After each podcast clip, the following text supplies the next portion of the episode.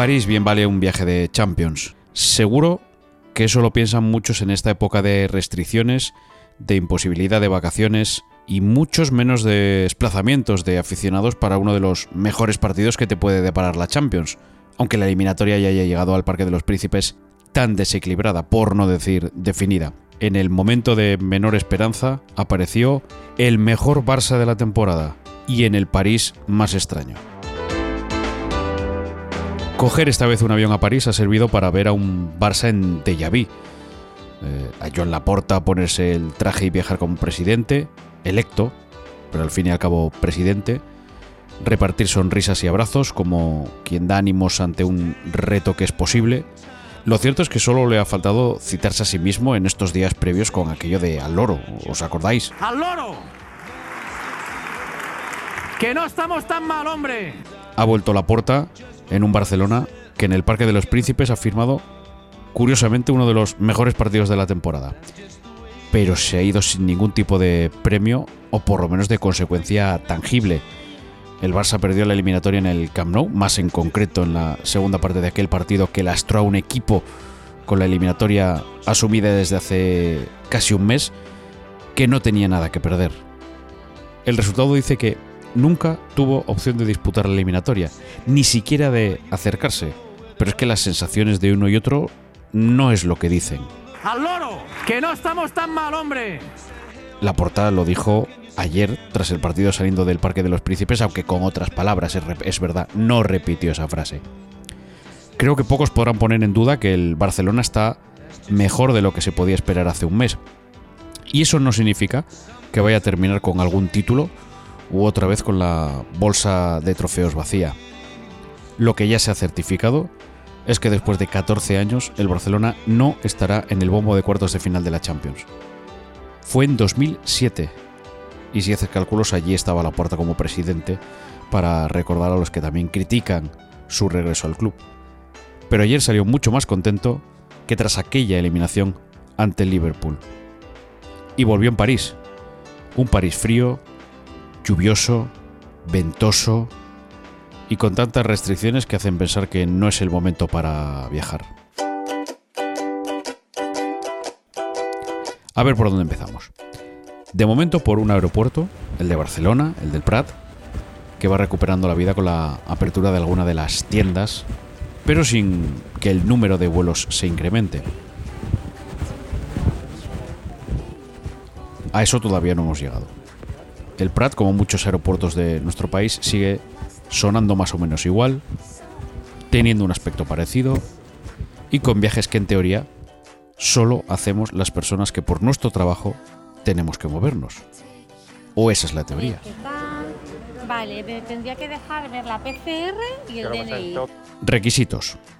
Pues una prueba PCR realizada con un margen máximo de 72 horas al momento en que te la pidan qué es cuando vas a embarcar en el avión. Vale, pásala si quieres y ahora lo mismo. Ahora tienes en el móvil la PCR. Sí. Y esto tiene un problema. Si te vas el martes, por poner un ejemplo, tienes que volver a España en un plazo máximo de 72 horas, es decir, antes del jueves, a la misma hora a la que sales el miércoles. Porque si excedes ese plazo, necesitas otra PCR que te la puedes hacer en París, que eso no es ningún problema. Pero como dé un resultado positivo, es ahí donde se lía.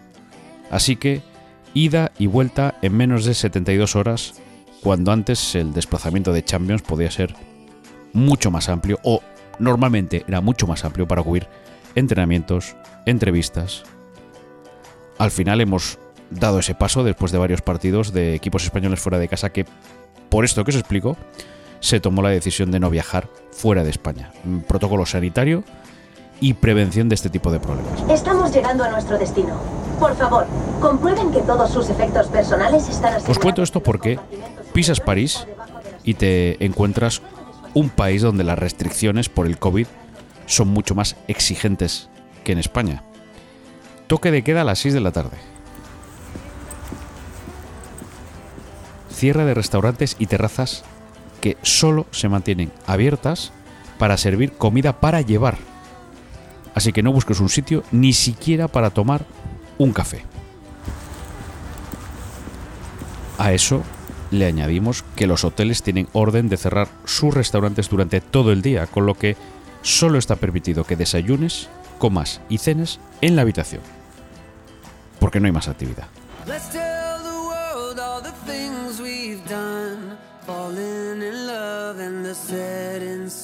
Choca esto con la imagen de muchos franceses que se han montado en un avión para salir de fiesta en Madrid. Y a lo mejor no estaría de más permitir solo los viajes con certificados de trabajo y evitar este contraste de escenarios que, la verdad, cuesta digerir. En Francia, las televisiones y los medios de comunicación hablaban de casi 500 casos por 100.000 habitantes el mismo día que se jugaba el partido. A esto, algunos hemos tenido que sortear alguna dificultad añadida propia del hotel en el que estábamos. Porque nada más llegar, nos informaron de un corte de luz previsto para la mañana siguiente, es decir, la del día del partido, entre las 8 de la mañana y en principio las 5 de la tarde. Sin luz, sin internet, sin agua caliente, así que hubo que sortear más obstáculos y tratar de buscar otro hotel. Os recuerdo que por las restricciones había que pasar el máximo tiempo posible en la habitación, no era plan de estar a oscuras o mirando para el techo.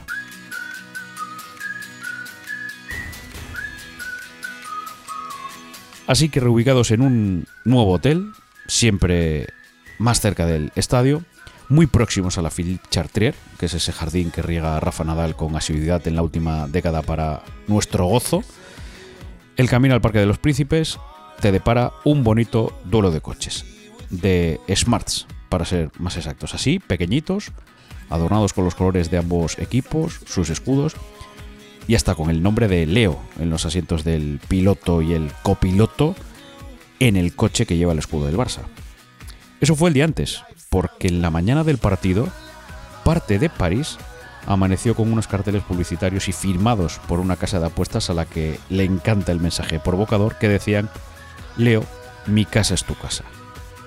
Si el mensaje es para Messi o para Leo Margets, que es jugadora de póker e imagen de esa casa de apuestas, ya es un curioso juego de ambigüedad, sin aclarar que no evitó que los carteles de las farolas que rodeaban las inmediaciones del Parque de los Príncipes fueran retirados. Los que estaban un poco más lejos de ese radio de acción ya se quedaron ahí. Y en torno al hotel del Barça también. No se le escapa a nadie la influencia de la incertidumbre del futuro de Leo Messi en esta eliminatoria, y eso es oro para los creativos.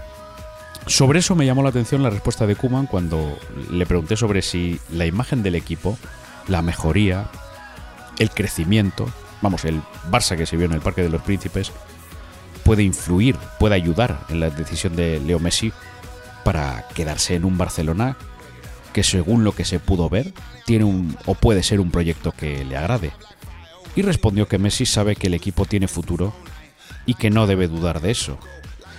La verdad es que no sé si eso significa si está más cerca de escuchar una oferta de renovación. Eso solo lo sabe Messi. Pero entre su imagen votando, esas palabras de Koeman, su buena relación con la porta, hay muchos que quieren ver en eso un sí, mucho más cerca que un no. Pero no lo sabremos hasta junio. Si este es el último partido de Messi con la camiseta del Barcelona, solo lo sabe él. Hace tiempo que se vislumbra esa opción. Y que es real que el del Parque de los Príncipes haya sido su último partido con la camiseta azulgrana. Si es así, pues va a ser con el amargor de la eliminación, con el buen recuerdo del golazo que le hizo ayer a Navas, con el mal sabor del penalti que nunca sabremos qué pudo significar, pero con todos los recuerdos también de los 148 partidos que ha disputado. Y esa sensación, que puede ser la que le lleve a tomar la decisión de irse a otro lugar, de haber ganado solo 4 Champions en esos 16 años. Lo único real es que en agosto mandó un burofax pidiendo su salida. Ahora, en marzo, hay nuevo presidente, un equipo que apunta a construcción y que le ofrece seguir siendo parte activa, porque tampoco parece muy coherente que Messi lidere un proyecto a la edad que tiene y viendo el futuro que tiene el Fútbol Club Barcelona. Pero aquí hemos venido también a un partido de fútbol.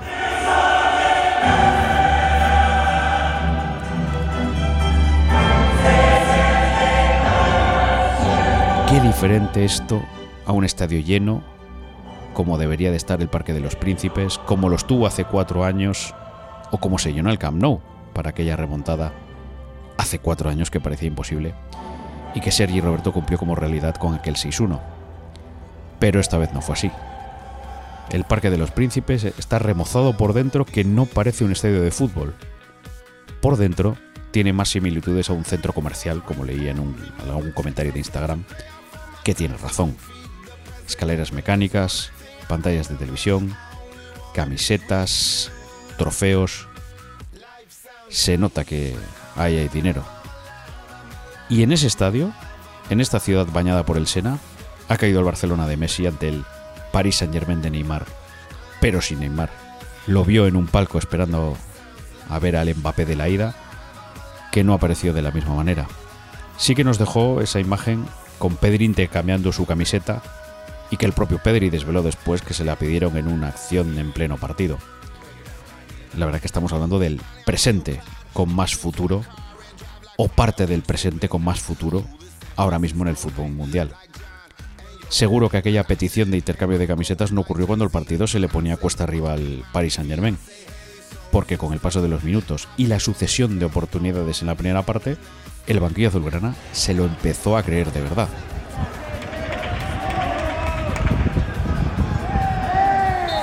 Pero la segunda parte, quizás el penalti de Messi y la parada de Keylor Navas el último minuto de la primera parte también, devolvió al Barcelona de su sueño de la remontada imposible a asumir esa sensación de eliminado que ya mascó después del partido del Camp Nou hace más de tres semanas.